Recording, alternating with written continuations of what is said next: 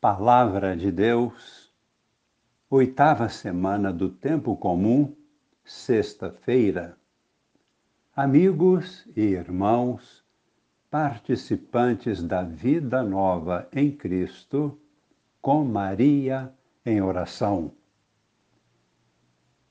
Vamos acolher hoje, de todo o coração, a mensagem de Deus para nós um profundo convite de Deus para produzirmos bons frutos durante toda a nossa vida.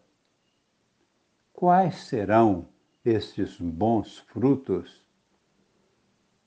A primeira leitura de hoje, que se encontra no livro do Eclesiástico, no capítulo 44, versículos primeiro e também de 9 a 13, nos apresenta um elogio dos antigos patriarcas do Antigo Testamento como um exemplo para as gerações futuras. Ao contrário de um número imenso de pessoas que passaram por esta vida terrena sem deixar algum sinal positivo de sua existência, houve um bom número de pessoas cujas vidas jamais foram esquecidas. Pessoas de verdadeira piedade e também retidão de vida. Pessoas que deixaram boas obras como uma verdadeira herança espiritual para seus descendentes e para todos nós. Vamos ouvir agora este belo testemunho de vida diretamente do texto sagrado, o Eclesiástico, capítulo 44, versículos 1 e também de 9 a 23. Vamos fazer o elogio dos homens famosos, nossos antepassados, através das gerações.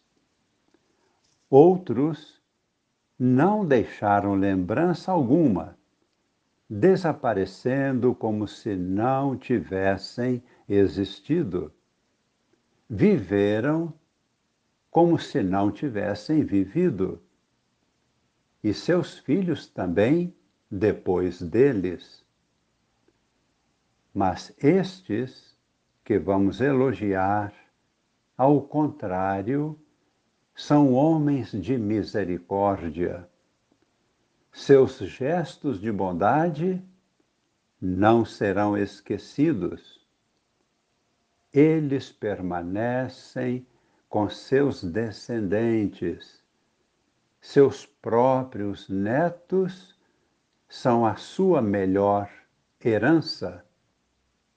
A descendência deles mantém-se fiel as alianças e, graças a eles, também os seus filhos. Sua descendência permanece para sempre e sua glória jamais se apagará.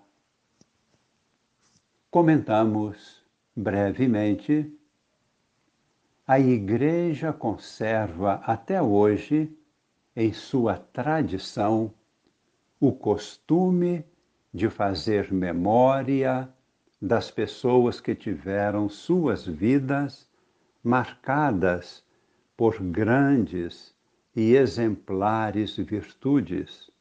Por isso, ao celebrar a Páscoa definitiva de seus santos e santas, a Igreja recorda suas vidas virtuosas, proclamando assim o mistério pascal realizado nos seus santos que sofreram com Cristo e com Ele são glorificados.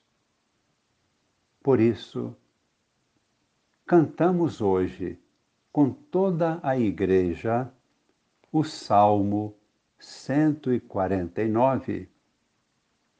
Exultem os fiéis por sua glória e cantando se levantem dos seus leitos, com louvores do Senhor em seus lábios.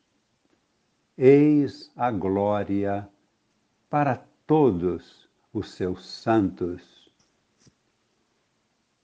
No Evangelho, o próprio Cristo nos convida e nos motiva para vivermos uma vida nova em seu espírito, para que possamos produzir bons frutos que perdurem por toda a eternidade. Evangelho de São Marcos, capítulo 11,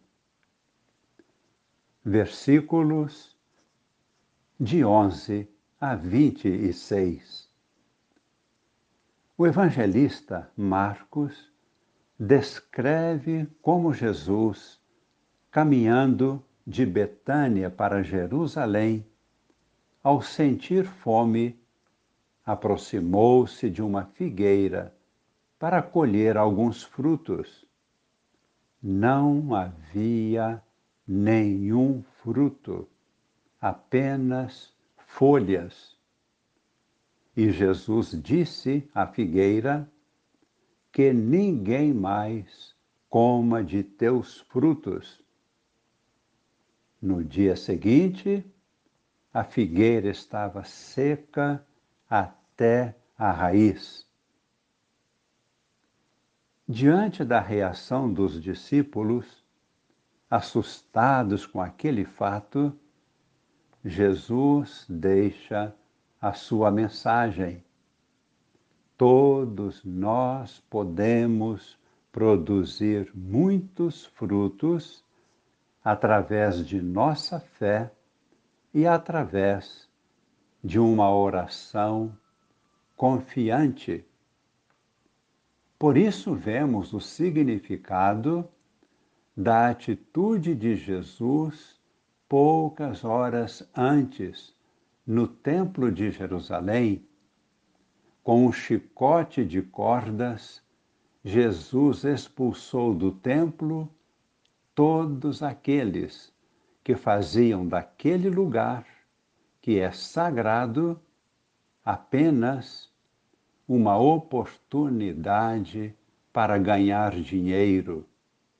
E disse: Minha casa será sempre uma casa de oração para todos os povos. Rezemos recolhendo-nos humildemente. Façamos de nossas vidas e de nosso corpo uma casa de oração. Recebamos esta bênção de Deus que nos santifica e nos transforma e nos consagra a Ele em toda a nossa vida. Desça sobre nós, sobre nossas famílias, sobre toda a Igreja e toda a humanidade, esta bênção da unção do Espírito Santo, bênção de vida, de fé, vida de oração a bênção de Deus Todo-Poderoso, Pai e Filho e Espírito Santo. Amém.